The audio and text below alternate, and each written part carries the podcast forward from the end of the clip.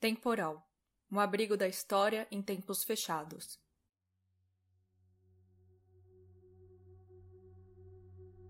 No dia 3 de dezembro de 2020, o Ministério da Saúde apresentou um documento que propunha a revogação de uma série de portarias que têm estruturado as políticas de saúde mental no Brasil desde a década de 90. Esse é um episódio emergencial, feito como resposta a esse ataque. Ao longo da última semana, entramos em contato com pessoas envolvidas com a luta antimanicomial para entender quais são as possíveis consequências desse retrocesso impulsionado pelo governo de Jair Bolsonaro.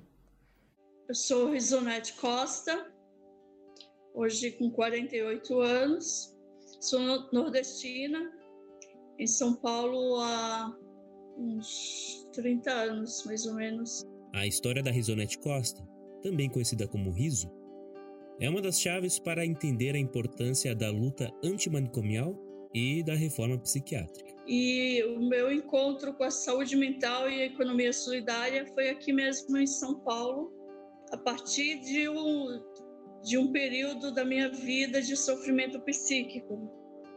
É uma experiência de vida mesmo.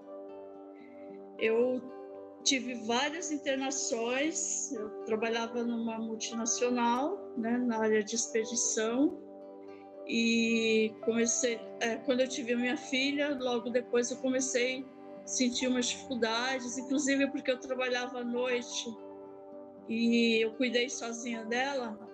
E durante o dia, muitas vezes eu não descansava, eu tinha que fazer outras coisas, levá-la no médico, assim.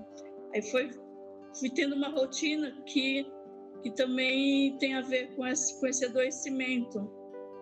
E aí eu passei a ter problemas e tive várias internações, porque as internações elas foram sempre longas, é, nunca houve possibilidade de melhora com a internação, pelo contrário, a medicalização nas internações, ela, no meu caso e na maioria dos casos que a gente conhece, ela agrava, ela cria outros problemas na vida da pessoa, né? Nem alivia o sofrimento psíquico e causa outros problemas motores e tudo, né? De raciocínio, de memória, problemas graves.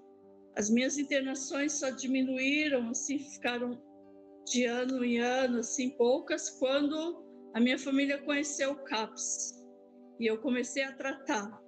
Então foram reduzindo as necessidades de internações e aí é uma história que ao mesmo tempo tem sofrimento também eu fui encontrando outras saídas. Os chamados CAPs são os Centros de Atenção Psicossociais. Todos trabalham em regime de porta aberta, isso é, sem necessidade de agendamento prévio ou encaminhamento, acolhendo e tratando os usuários de forma multiprofissional o usuário que procura o CAPS participa da elaboração de um projeto terapêutico singular específico para suas necessidades e demandas. Meu nome é Bernardo, eu sou professor de psicologia social no Instituto de Psicologia da USP. A gente chamou o Bernardo para nos falar sobre a transição para o atendimento humanizado em saúde mental.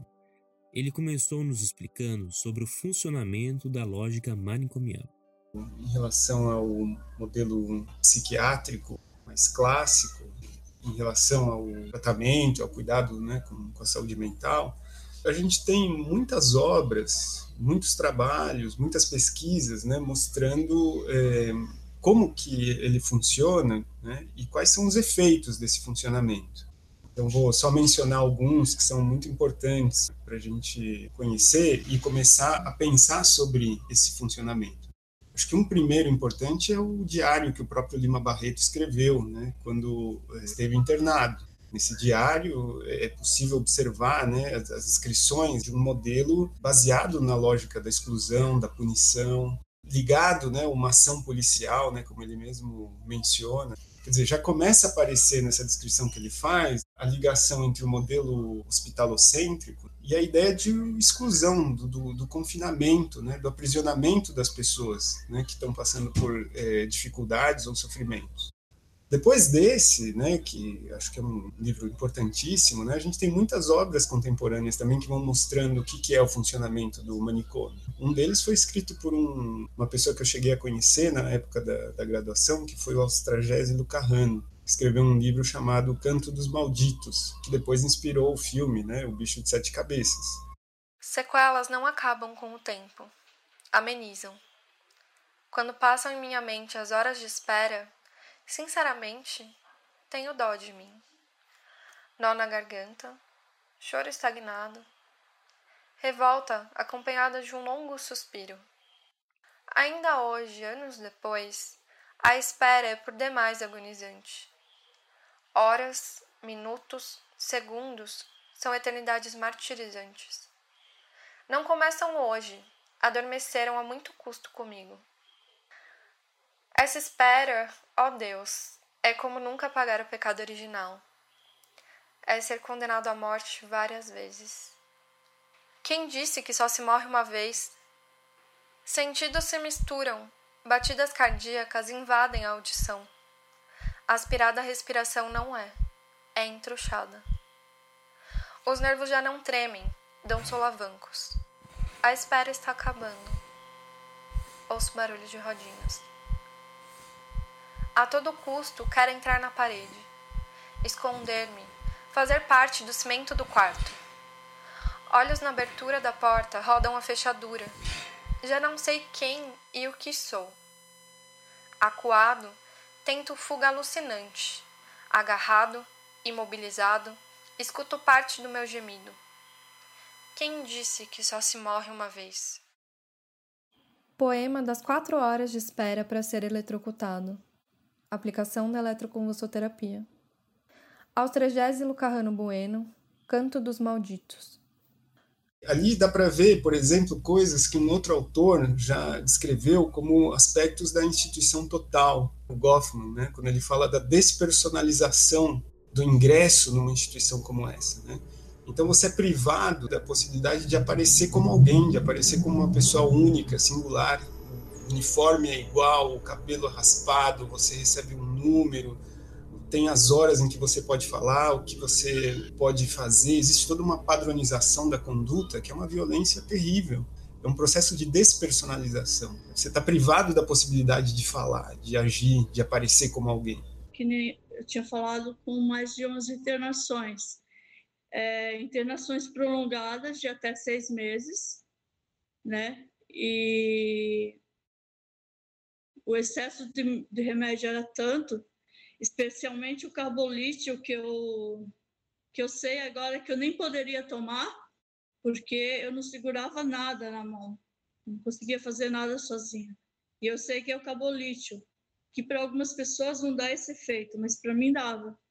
Então, eu, uh, num dos hospitais, eu tomava isso, eu não sabia que era por isso, e eu não conseguia comer, porque eu não conseguia. Quando alguém sentava, no, porque os refeitórios enormes, né? centenas de pessoas é, e eu chegava ali, eu não conseguia segurar uma xícara. Então, quando alguém via e conseguia me ajudar, eu comia. Quando não, né? E, por exemplo, no refeitório de um manicômio, tem um enfermeiro e centenas de pessoas. Ninguém olha ninguém. E as pessoas que estão ali estão com problemas. Então, a agressão, a... e quando alguém se revolta com a situação, a pessoa é trancada, amarrada. Eu me revoltei muitas vezes no Vera Cruz, e eu fui, chamava o quartinho, né? Eu, eu colocava a gente na cama, arruma, é, amarrava e ficava lá. Então, quando você estava dopada, que não reagia mais, a gente liberava e você era jogada de volta no quarto, que tinha 20 camas, uma grudada na outra, porque não tinha espaço. E as pessoas que é, estavam num quadro assim, isso bem no Veracruz mesmo, pessoas que ficavam peladas no pátio, num dia frio, eu, eu tive a péssima experiência no Veracruz de, de, nas internações, estar com pessoas que moravam no hospital. E é um, e é um drama assim que eu não gostaria nunca mais de saber que ainda há essa situação. São marcas né, terríveis do modelo manicomial é uma instituição que vai aparecendo mais como uma prisão, como um confinamento, do que efetivamente uma instituição preocupada em cuidar das pessoas, em é, ouvi-las, em tentar entender o que, que levou elas a viver o sofrimento que elas estavam vivendo.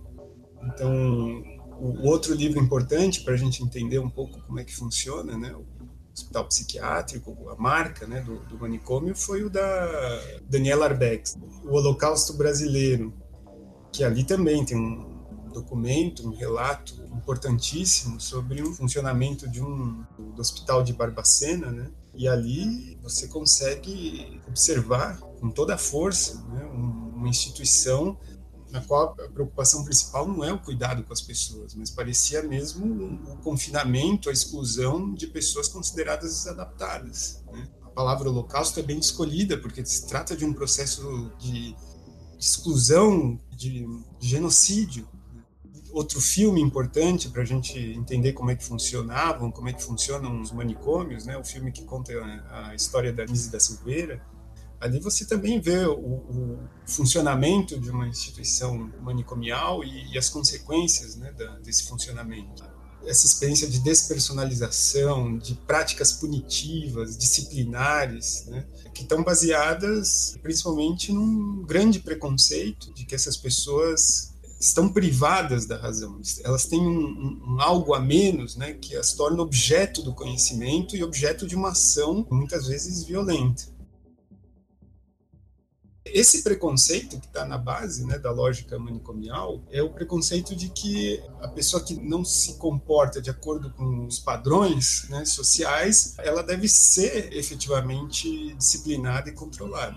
Não tenho que escutar sobre ela, não tenho que ouvi-la, não tenho que acompanhar o seu processo, não tenho que entender o sofrimento que ela está vivendo. Ela é simplesmente um objeto de uma ação disciplinadora por parte do poder psiquiátrico. O modelo manicomial, ele envolve a associação desses elementos, né? um preconceito de que a pessoa está privada da possibilidade de pensar e de decidir sua própria vida, ela é, por conta disso, privada de liberdade, ela deve ser confinada, e as práticas são práticas disciplinadoras, violentas, que rebaixam né, a autonomia e a cidadania dessas pessoas. É, também em outros lugares que até assim, questão de ambiente hospitalar eram melhores que a API e o Recanto Maria Teresa. Também tinha essas situações de você não aceitar. Às vezes você não, não aceita o remédio, você não quer. Ou, ou, no meu caso, também muitas vezes eu queria mais, porque eu, eu me tornei dependente. E aí não te dão mais. E aí isso, isso é um atrito. E aí, como contém a pessoa, amarra. Né? então isola no lugar que não tem nada. Em alguns lugares eu não ficava amarrada, mas eu ficava num quadrado que não tinha nada. E uma outra coisa, é isso realmente eu, eu não estava lembrando de falar, porque é difícil falar, mas eu acho que é necessário. É, na API, eu, eu, eu, eu recebi eletrochoques, né? Que hoje eu tenho sequelas, porque algumas coisas que eu sinto falta, assim, que que está em algum lugar da memória, mas eu não consigo recuperar. Eu sei que é por causa disso, porque quando eu tomava eletrochoque, geralmente porque é porque eu sempre tive alguma reação por alguma coisa. Ou eu ou não me deram remédio para tomar, então eu quebrei alguma coisa, então era programado eletrochoque. Eu voltava, às vezes a minha mãe ia na clínica, ou alguma outra pessoa da família, eu não sabia quem era. E parecia que eu tinha passado assim anos naquilo assim, e não, foi uma sessão de eletrochoque. A visão organicista, ela reduz, né, a pessoa, ela reduz alguém a uma condição meramente orgânica. Isso está baseado num grande preconceito, né, porque uma consideração completa né, da realidade humana ela acaba levando a gente a perceber que a gente vive uma realidade que é simbólica, né? Quer dizer, a realidade humana ela é profundamente mediada pela linguagem, pelo encontro com os outros, pelos aspectos simbólicos, né, de interpretação, né, do mundo comum, né. Quando quando eu encontro com alguém que está passando por uma situação de sofrimento ou de desorganização psíquica, a gente precisa, em primeiro lugar, entender a história de vida dela, o que ela pode contar sobre o seu sofrimento ou sobre a sua desorganização e oferecer ajuda para a reconstrução simbólica desse processo redução né, dessa condição que alguém pode viver a um simples funcionamento de neurotransmissores ou bioquímico, ele na verdade é um preconceito muito reducionista né, sobre a explicação do comportamento humano. E, obviamente, que ele está apoiado sobre poder político e sobre um mercado, sobre um movimento econômico enorme. A gente sabe que as indústrias farmacêuticas movimentam milhões em torno das medicações psiquiátricas. Tem uma, um artigo na Piauí, uma vez eu li, me chamou muita atenção, achei muito boa, de um médico, obviamente um psiquiatra com uma perspectiva muito crítica em relação ao tradicional né, da psiquiatria, que descreve uma ida a um congresso de psiquiatria, fazendo uma espécie de diário de campo, né? E o que chama atenção nessa reportagem é o assédio das indústrias farmacêuticas em relação à sedução para a prescrição das medicações que, que elas produzem. Né, a ponto de chegar a situações de claro conflito de interesses em que algumas pesquisas são financiadas pelas próprias indústrias farmacêuticas. Muito comum isso. Então, é, Nesse, nesse é, eu, eu no, no meu tratamento eu tive problemas por causa da medicalização mesmo.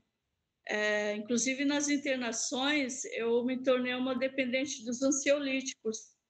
Então eu eu até me automediquei muitas vezes, né, em, em sofrimento mental, né, quando quando a tristeza batia, o desespero, eu me automediquei e eu tive é, várias vezes tentativas de suicídio. E principalmente quando havia tentativas de tirar a minha medicação. Então, assim, a gente não, não quer isso mais para ninguém. Porque nem, nem as pessoas que cometem crime podem ser tratadas assim. Né? Não tem que ser tratadas assim, não, né? Não, não, e, e, muito menos porque tem uma doença, um sofrimento. Então, é, é óbvio que há interesses políticos né, e interesses econômicos por trás também de uma visão que reduz a condição humana a uma condição meramente biológica, meramente orgânica. Né? Porque há uma possibilidade de manipulação a partir daí que é possível organizar todo um sistema de poder e todo um, sistema econômico né, a partir dessa, dessa visão.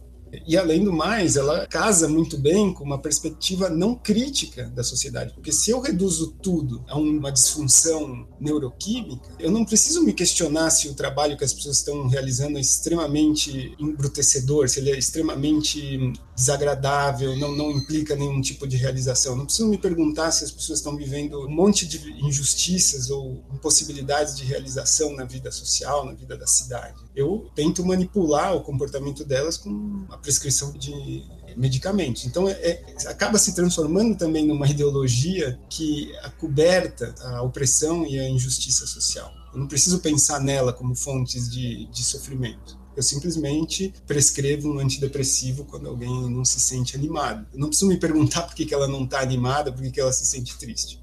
É muito menos científico eu partir do pressuposto de que há uma disfunção neuroquímica que explica essa, esse sentimento dela existem muitos trabalhos interessantes, né, é, mostrando o preconceito, né, por trás dessa visão organicista que se acredita mais científica que as outras, mas no fundo parte de uma premissa completamente equivocada sobre o que é a realidade humana. Né.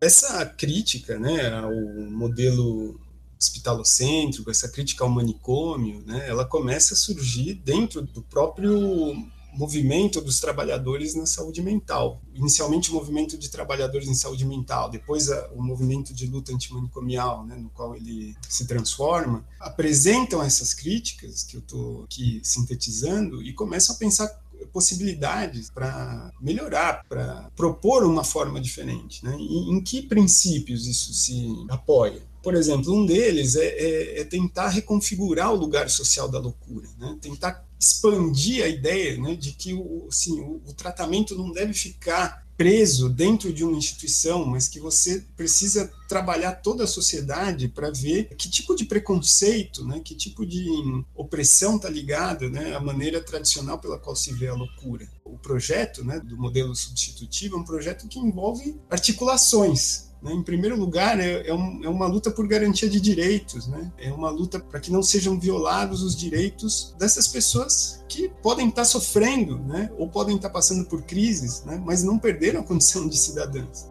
Né? Mas é um avanço porque a gente teve, né? teve a luta lá do. Porque, na verdade, a, a conquista da lei da reforma, ela nasce né, lá dos trabalhadores de Santos, lá né, do, do Hospital Anchieta, né, que não aceitam que os pacientes sejam tratados daquele jeito. A reforma psiquiátrica foi formalizada em 2001 pela Lei nº 10.216, que refletiu o esforço de décadas da luta antimanicomial. Essa mobilização se fortaleceu a partir de 1978, com a formação do Movimento dos Trabalhadores em Saúde Mental, que foi construído por servidores sanitaristas, sindicalistas, membros de associações profissionais, antigos internos de instituições psiquiátricas e seus familiares. Meu nome é Alessandra, eu trabalho atualmente no CAPES Adulto Butantã como psicóloga e como facilitadora no ponto de economia solidária aqui do Butantã também. A Alessandra nos contou sobre a experiência de atuar durante a transição da reforma psiquiátrica em São Paulo. Eu entrei no serviço público através de um concurso, né, em 1998, e era para trabalhar nos ambulatórios, nos antigos ambulatórios de saúde mental do estado. Quando eu entrei no ambulatório, o que me chamava a atenção é essa falta de organização de rede. Apesar de não ser um hospital, tudo era lá. Se a gente olhar para o outro lado, também era uma instituição total nesse sentido de que era tudo lá. Então, assim, a gente tentava melhorar o acesso, mas assim, as agendas eram muito engessadas, então tinha aquelas listas de espera enorme. Teve uma tentativa que foi um pré-acolhimento, uma pré-estratégia de tentar acessar um pouco mais o serviço através de plantões técnicos, mas era muito difícil porque não, não tinha como escoar. Assim, a gente ouvia a demanda, tentava ficar com os casos mais graves e os outros casos. Então, o ambulatório ele acabava sendo uma instituição total. Pessoas que achavam que tinham problema na mente porque não, não sabiam ler, mesmo os não médicos, tinham uma formação biomédica, nesse sentido das ações serem muito restritas ao campo da prescrição de não perceber os determinantes sociais, de não ter um trabalho integrado, intersetorial, sabe? Era um modelo biomédico, não só para os médicos, no, no geral, porque acabava que a gente não tinha muita ou formação ou, ou possibilidade de mudança. Era aquilo ali, bem, tudo muito engessado. E a partir de 2001 houve o redirecionamento, né? Começaram a ser implantados os CAPs, então, nós começamos a territorializar os serviços, né? E daí começar a montar essa rede, a origem, o bojo do que seria a RAPS. RAPS é a rede de atenção psicossocial, que é composta por serviços e equipamentos de saúde como os CAPs, os serviços residenciais terapêuticos, os centros de convivência e cultura, as unidades de acolhimento e os leitos de atenção integral em hospitais gerais. E aí teve um, trabalho muito interessante de cruzar aí os conhecimentos, as experiências dos profissionais a partir de 2002, 2003, né? E eu cheguei no CAPS bastante debilitada em 2004. Comecei o, tratamento ainda com bastante medicação, ainda tive internações mas também é, é, eu encontrei ali, eu fui acolhida e encontrei um, um tratamento humanizado. Eu tinha acompanhamento psiquiátrico, psicológico, e eu estou citando isso porque uma das coisas que a, o tratamento no CAPS e hoje esse projeto que começa nos CAPS, no CAPS Butantan, onde eu trabalho, eu não dependo mais de ansiolítico, não tomo nada para dormir, eu ainda tomo medicação porque é, há algum tempo eu tenho lúpus e tomo outras medicações por causa de outras coisas. Mas assim, é um processo que que parece que não é possível, né? A desmedicalização e é não só eu assim, porque eu, eu, eu era dependente mesmo eu tinha o remédio controlado lá, eu só trazia o de cada dia. Quando eu não ia algumas vezes, né, esse remédio era trazido para casa e controlado em casa. E já há quase três anos eu estou totalmente liberta disso. é, é um ganho assim, sem, sem tamanho.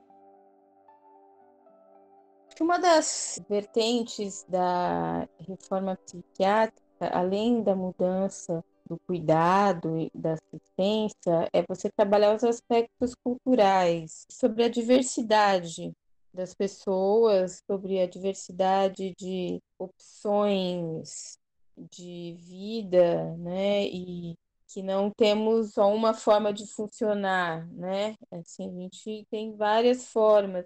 A ideia de ter um, uma instituição como o CAPS ou as outras, né, que foram surgindo, como SECOS, é, em primeiro lugar, criar uma rede, né, ser um modelo comunitário de, de atenção à saúde, né, é, não isolar, não aprisionar essas pessoas, né, é promover formas de participação e possibilidades de ressignificação desse lugar social. É, são, são, a rede de saúde mental ela é de todos os serviços do estado, né? Campinas, Campinas tem uns projetos super bacanas, eles têm até rádio. Não sei se eu já ouviram falar da Rádio Maluco Beleza. Educativa 101,9 FM, eu sou Luciano Lira, o Delira. O tema de hoje é expectativas para 2020. Então é um trabalho que envolve comunidade, envolve cultura. Então tem muitos projetos culturais interessantes que começam a serem gestados nesses novos equipamentos, né? Rádios comunitárias, grupos de teatro, marchas, feiras, né? E é isso, é a aparição pública que cura. É a possibilidade de falar, de atuar politicamente, né, que vai reconfigurando o lugar social que às vezes era carregado de estigma, de preconceito, e que, obviamente, com isso impedia a elaboração desses sofrimentos e a possibilidade de superar um, um certo momento. Né. É um modelo de atuação política também, né. E essa perspectiva de um projeto terapêutico singular, construído junto com o paciente, com os familiares, com os amigos, né? o núcleo é esse, é dar voz, é escutar, incrementar formas de participação, né, é política, econômica, cultural, né, e tentar quebrar o estigma, o preconceito, que acho que é uma das coisas que mais traz sofrimento. Você não ser visto como alguém que tem a mesma condição de cidadania que os outros, porque você é, é visto como inferior, né, alguém que não tem, que está em falta com alguma coisa. Né. É, é esse lugar que precisa ser quebrado e acho que o, o modelo né, substitutivo vai tentando é, promover isso de diversas formas. Né? Assembleias, oficinas, né, que tinha a, as oficinas dentro do CAPS, elas tinham a intenção de fazer a gente estar em movimento, né, ter uma atividade, não ficar ali parada esperando a hora do remédio. E com o tempo é, que eu ia melhorando, eu também comecei a participar participar das atividades dentro do CAPS. Também, depois essas oficinas passaram também a ter um objetivo de geração de renda, aí começa uma pequena experiência ali, porque aí tinha oficina de costura, é, de colares. Com a minha melhora no decorrer dos anos, no, nesse tratamento, é, eu comecei também a participar da rede de saúde mental do estado de São Paulo. Então, dentro de um CAPS, a gente trabalha nessa vertente da clínica ampliada, de não só grupos terapêuticos, mas também você fomentar assembleias, né? Você fomentar a participação do usuário no, no seu projeto terapêutico, aquilo que a gente falou no início, né? De você ir promovendo a autonomia você vai procurando outras estratégias, outros dispositivos que ajudem a isso, a isso que é a busca dessa autonomia, né, do usuário. E uma coisa que acho que foi sendo notada é, a partir do, do funcionamento do, dos CAPs ao longo dos anos era, era a importância da reabilitação psicossocial, da reinserção, por exemplo, no mundo do trabalho, a reinserção em atividades culturais e políticas. E aí, no, no CAPS Butantan, é, a gente teve uma, um projeto que chamou Cobra Criada, que era uma confecção de bolsas. Tivemos um projeto de colares, e no CAPS a gente tinha uma livraria dentro de um armário lá, e quando a gente conseguia feiras ou aulas, a gente ia vender livros. E a gente começou também a fazer contatos, com, no caso, o Lancet foi um dos contatos nossos que deu super certo e a livraria existe há muito tempo. Hoje a gente tem um lugar físico da livraria no ponto Estivemos também com a livraria na Casa do Saci, mas nasceu isso também, né? O movimento ali de cuidar da saúde, de gerar atividade, gerar trabalho, gerar renda, que hoje é um projeto aí implantado que já acolhe até outras pessoas fora da saúde mental. Promoção de autonomia dependia também que as pessoas fossem capazes de, de retomar é, atividades de trabalho, de geração de renda. Era importante para o tratamento das pessoas que a autonomia passasse também por uma possibilidade de desenvolver trabalhos. Então a gente começa a fazer movimentos ali, gerar renda, abrir a casa três vezes por semana. O orgânicos, que hoje a gente trabalha com produtos agroecológicos certificados, gerando renda para quatro, cinco, seis pessoas, não existia esse empreendimento. E por causa do lugar, desse espaço, a gente começou a fazer contato com a galera da agroecologia, com pequenos produtores, e a vender cestas uma vez por semana, por e-mail. Né? Hoje a gente tem seis grupos de WhatsApp, vendas online, e vendemos 60 cestas por semana. E na pandemia chegamos até a 115 pedidos por semana. Na casa também, o artesanato tinha um ateliê, esse artesanato que era CAPS Lapa e CAPS Butantã. Os grupos, os grupos que, que tinham oficina de geração de renda no CAPS Lapa e no CAPS Butantã, é, no ponto, eles se juntaram e formaram um coletivo só, que é o setorial de artesanato, que fizeram uma galera que fez formação, uma das coisas bem bem presente é, também no, no, nosso tratamento aí na, nessa história, possibilidade da gente se capacitar, né? Pessoas que eram desacreditadas, que que ninguém dava nada por, por elas, é, poderem se capacitar e, por exemplo, é, do, do, grupo de artesanato do CAPS Butantã, o Fábio e a Daniela chegaram a tirar carteirinha de artesões né, que eles trabalhavam no artesanato e na loja. No ponto foi criada a horta, que hoje tem bastante coisa, né? É um trabalho árduo aí, já teve vários grupos que passaram pela horta, mas é um empreendimento do ponto. E através da rede também a gente conseguiu é, vários editais e a rede tem uma história com a a Secretaria Nacional de Economia Solidária, que foi criada pelo professor Paul Singer, a gente conseguiu o apoio dessa secretaria para a rede. Então, as nossas feiras começaram a ser possíveis porque a secretaria, é, de alguma forma, financiou né, para a gente começar as feiras. Então, a Rede de Saúde Mental e de Economia Solidária foi uma iniciativa criada pelos trabalhadores e pelos usuários da rede de saúde mental para enfrentar esse problema não é só por um tema econômico, também passa por uma ideia de saúde, de que no, no ambiente de trabalho todo mundo deve participar, deve poder decidir, ter direito à, à palavra, a voto, ninguém é dono dos meios de produção e pode submeter outras situações humilhantes. Houve, acho que, um, uma aproximação imediata entre os dois movimentos, porque se você está falando no CAPS que você também quer promover autonomia e isso passa por enfrentar dificuldades de geração de renda, se você vai pensar projetos, você vai pensar projetos que têm a ver com a criação de um ambiente bom de trabalho, um ambiente realizador, um ambiente que até permita a elaboração dos sofrimentos que estão ali sendo discutidos no projeto terapêutico singular. Então teve esse casamento entre a economia solidária e o movimento antimanicomial. E culminam nesse ponto que eu acho que é o mais interessante, acho que é um dos equipamentos mais interessantes que foram criados nessa relação, que é o ponto de economia solidária e as pessoas que frequentam esse equipamento, eu acho que uma das coisas que eu notei quando elas falam, elas falam assim: olha, eu, eu conheci muitas atividades econômicas, culturais e políticas depois que eu comecei a frequentar. E eu aprendi a falar em público, eu aprendi a participar. A pessoa agora se vê capaz de autonomia, ligada a um aspecto importante da vida que é o, que é o trabalho.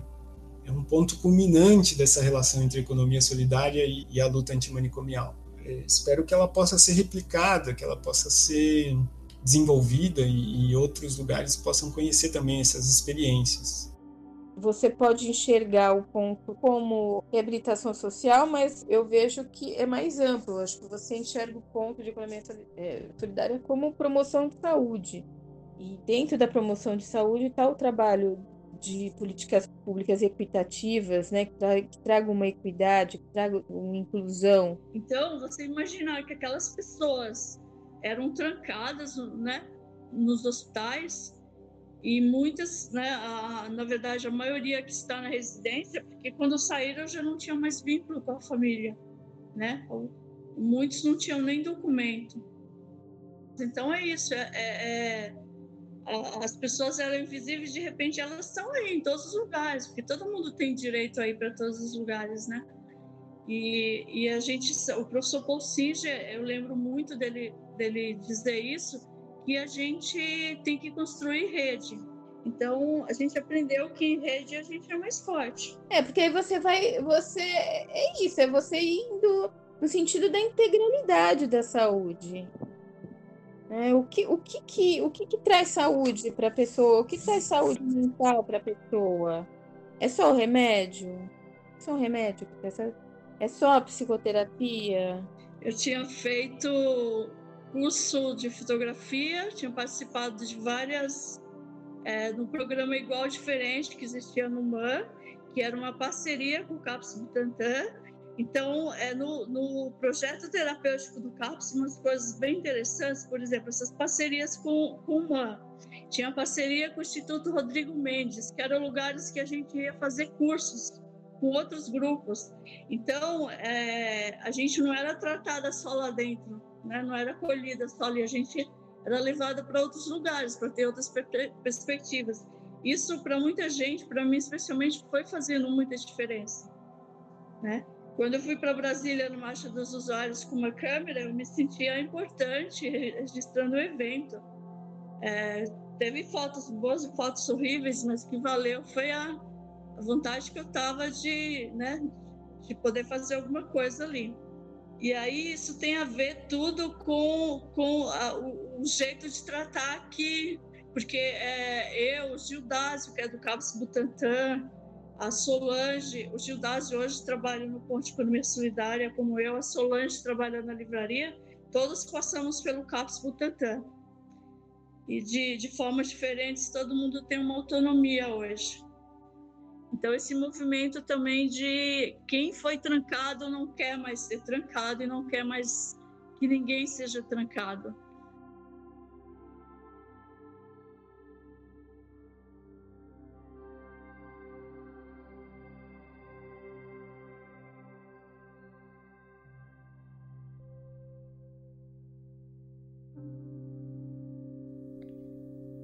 Matéria da Folha, publicada em 7 de dezembro de 2020.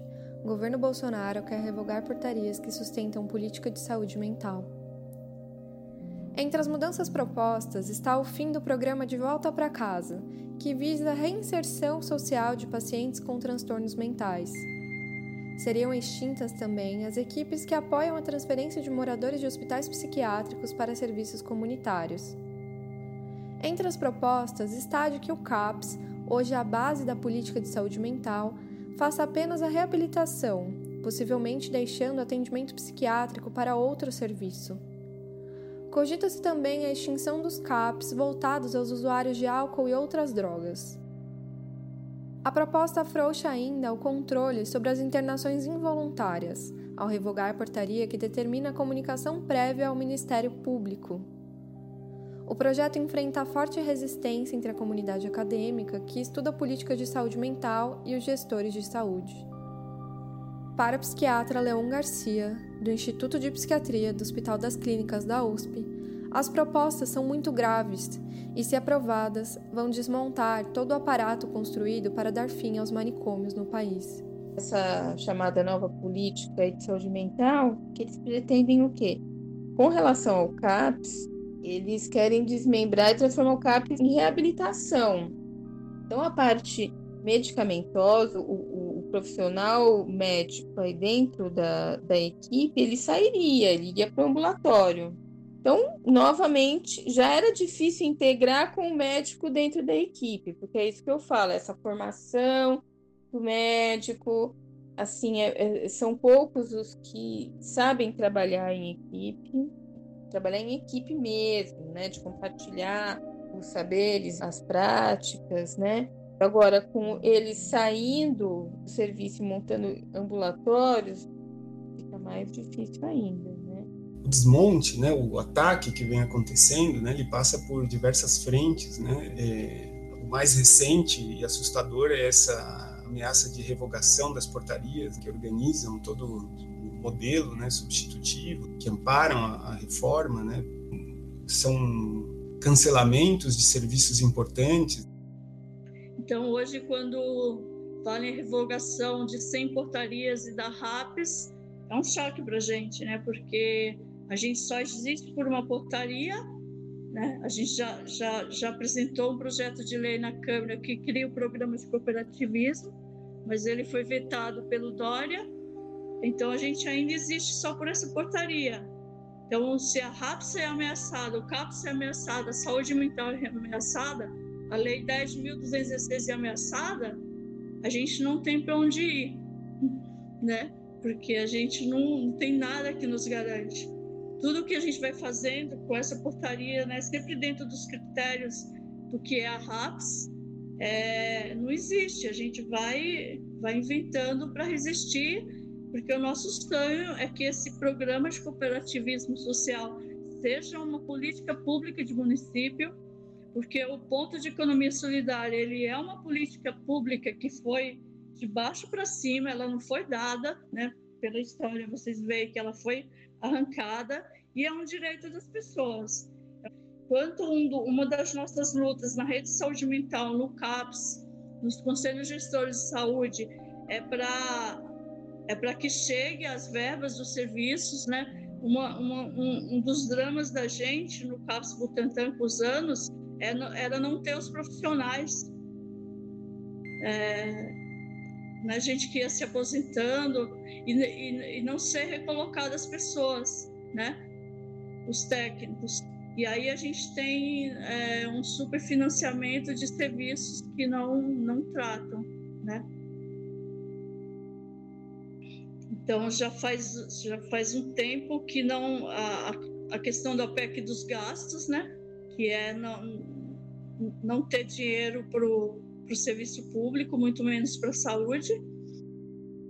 É, entra diversos interesses, né? Vai nesse sentido da saúde como mercadoria, porque assim, eles entram, mas a gente assim tem pouca visibilidade do que eles fazem lá dentro como fazem, uh, não há um, uma fiscalização.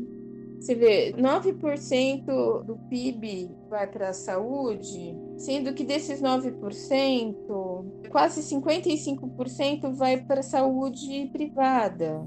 Os outros 45% vão para o SUS, que atende 70% da população. Acho que já desde essa parte de financiamento a coisa está errada. A partir daí você vai deixando espaço para entrada da, dessa privatização da saúde, né? E outra coisa complicada nos ataques que a gente está observando, né, a reforma é a possibilidade da internação compulsória voltar. Esse é outro aspecto que, junto com a ideia de comunidade terapêutica, né, são muito perigosos, que podem se transformar num, num novo poder aprisionador, uma espécie de poder policial tinha notícias todo o tempo do superfinanciamento das comunidades terapêuticas, né, que são espaços geralmente ligados aos evangélicos, que trancam as pessoas. Então, como você fala das comunidades terapêuticas, sim, elas são, em sua maioria, são ligadas a igrejas ou a organizações até médicas, né? E, e, mas em sua maioria são ligadas a igrejas, né? Eu me preocupo muito. Tem algumas famílias que não aguentam é, mais a relação com alguém que tem problema em casa ou, ou que usa droga, geralmente se consegue algum dinheiro, coloca nas comunidades terapêuticas, né? E a gente sabe que há maus tratos, né? Que a abstinência, abstinência é obrigatória, não é um processo nem um cuidado, né? Ela é obrigatória muitas vezes a questão não é a, relação com, com, com, a substância, com álcool, droga, é, é a vulnerabilidade, a falta de oportunidade. Então, quando uma situação de reabilitação psicossocial envolve trabalhar com, com, uma perspectiva de médio prazo, é óbvio que essas coisas não são é, imediatas, né? você tem que ter uma perspectiva de médio e longo prazo, e, e você reconfigura um projeto de vida, oferece oportunidades, possibilidades de realizações importantes, econômicas, políticas, culturais, isso é o que aumenta muito a chance da pessoa conseguir superar esse, essa situação. E não uma espécie de, de, de doutrinação, né, de lavagem, né, de conversão religiosa. Uma pessoa pode escolher pessoalmente, porque ela tem essa crença, é, fazer esse tipo de tratamento, mas isso não pode ser uma opção do Estado. Mas é uma coisa muito preocupante, muito preocupante, porque a princípio, uma política pública ela tem que manter as características que se referem a um Estado laico. Eu não posso misturar uma política social com uma visão religiosa. Eu acho que um ponto importante desse ataque que vem acontecendo também está ligado à política de álcool e drogas, no qual a gente vê claramente que assim a reforma foi tentando construir uma política que também tivesse ligado à ideia de redução de danos. Isso é evidente, assim como o governo, né, não só esse, mas o, isso já começou com o governo Temer, né, a ideia está totalmente baseada numa política na qual a ideia é repressão e controle em relação a qualquer aspecto que é considerado desviante. No geral, quando você observa os ataques que, estão acontecendo, né, com redução de investimentos, tentativa de destruição de serviços, né, de extinção de serviços, mudança na cara de alguns, né, reconfigurando o poder médico, né, quer dizer, transferindo novamente para o poder médico a resolução e as iniciativas e as decisões dos tratamentos e a tentativa de se distanciar de uma política de redução de danos, esse conjunto de ataques, eu acho que ele está muito ligado, de novo, né, um retrocesso à visão preconceituosa né, em relação à loucura e ao que é considerado desvio do normal tudo que for considerado desviante deve ser reprimido, deve ser controlado, deve ser objeto de uma estratégia de disciplina. Em 4 de fevereiro de 2019, o Ministério da Saúde de Jair Bolsonaro publicou uma nota técnica que defendia a atuação de hospitais psiquiátricos que funcionam em regime fechado, criticando o fechamento de leitos observado nas últimas décadas. A nota também propunha a internação de crianças e adolescentes e incentivava o uso da eletroconvulsoterapia, a ECT. Apesar de ter sido influenciada por avanços tecnológicos e aplicação prévia da anestesia, a legitimação dessa terapia desconsidera as inúmeras denúncias de que ela continua sendo aplicada em seu formato obsoleto, visto hoje como um método de tortura. Antes de financiar equipamentos para ampliar seu uso, seriam necessárias garantias de um aparato sólido e transparente de fiscalização, o que não é priorizado e nem sequer previsto por essas diretrizes.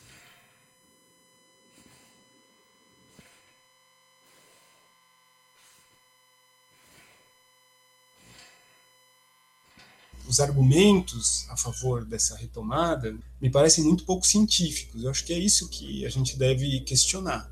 No começo, né, quando isso começou a ser empregado, vários autores foram mostrando como isso não tinha uma raiz num, num saber científico, mas tinha raiz num, numa visão punitivista. Então, o, o, começo dessa técnica, ela remonta às práticas punitivistas de tortura que marcam né, o começo da prática psiquiátrica. Então, uma coisa pode ser um grupo fazendo um estudo recente sobre isso, mudando várias coisas e chegando a algumas descobertas. Outra coisa é você generalizar isso para uma política pública. Isso também é outra coisa completamente diferente. E dentro desse contexto que a gente está falando, né, de exclusão, de estigmatização e de enquadramento, tem todo o campo armado para voltar a ser uma técnica punitiva. Quando a gente pensa um diagnóstico em saúde mental e quanto isso muda de profissional para profissional, isso me preocupa. Os outros usos que podem ser dados e financiados pelo SUS. Eu fico preocupada com esses usos diversos que podem ser dados ao ECT. E eu não sei, novamente eu digo, né? A fiscalização é muito baixa. A gente sabe quanto de dinheiro é direcionado às organizações sociais, mas assim, a gente não sabe direito o que se faz com esse dinheiro. E, e, existe a tentativa de se, se, se restabelecer isso, né? O absurdo é que existe a tentativa de se restabelecer. Quando se financia comunidade terapêutica, né? Se constrói isso de novo, né? Quando desmonta a, a, a lei da reforma e, e revoga sem portarias, a gente está diante desse quadro de, no, de novo que é que não é tolerável. Algo que precisa ser mudado, esse pensamento de construir muros ao entorno da gente, ao invés de pontes, né? E isso está previsto, né? É discutido dentro da proposta da luta antimanicomial. E aí a gente encontra obstáculos, né? Tem essas duas visões, né? Da saúde enquanto direito e da saúde enquanto mercadoria. Né? E eu tô falando de luta porque é isso, são pessoas que foram despertadas para a vida, né, para ter um outro lugar no mundo, né, por causa de um tratamento humanizado no centro de atenção psicossocial. É um direito à saúde, à saúde mental, é direito ao trabalho, é direito à renda, direito à liberdade.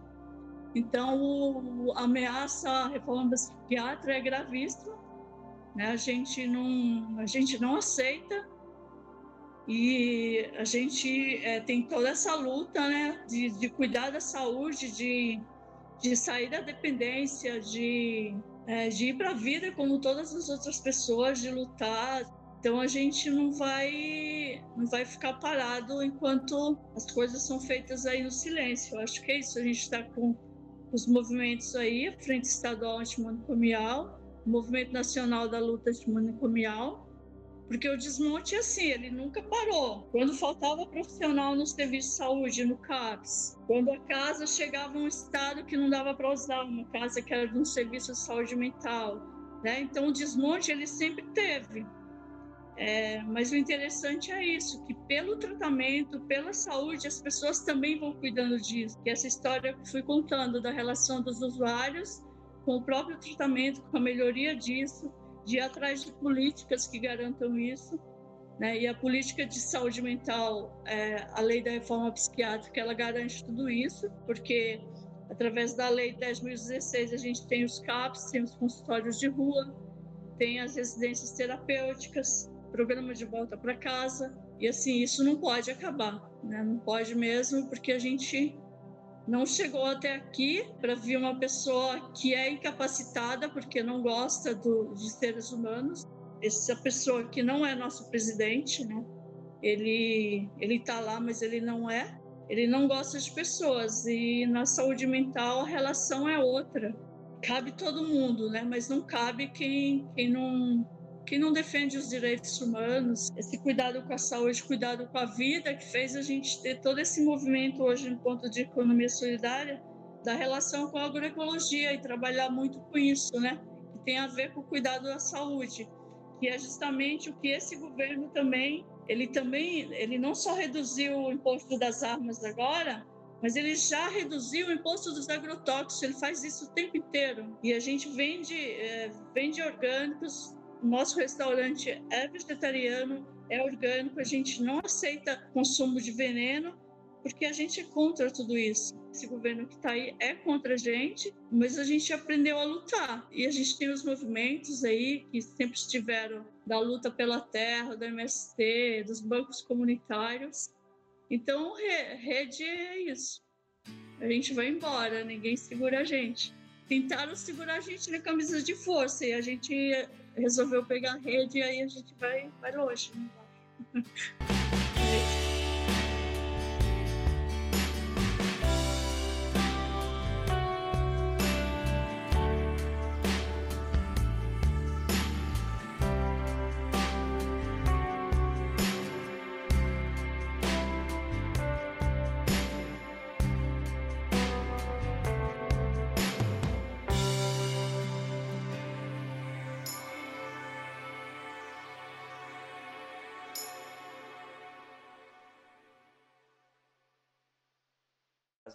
bem longo. Quanto tempo vocês têm para montar o episódio? Vocês têm que enquadrar em quanto tempo? Geralmente a gente faz. Eu acho que a nossa meta é menos de uma hora. é. Valeu, gente. Prazer conhecer é verdade, vocês.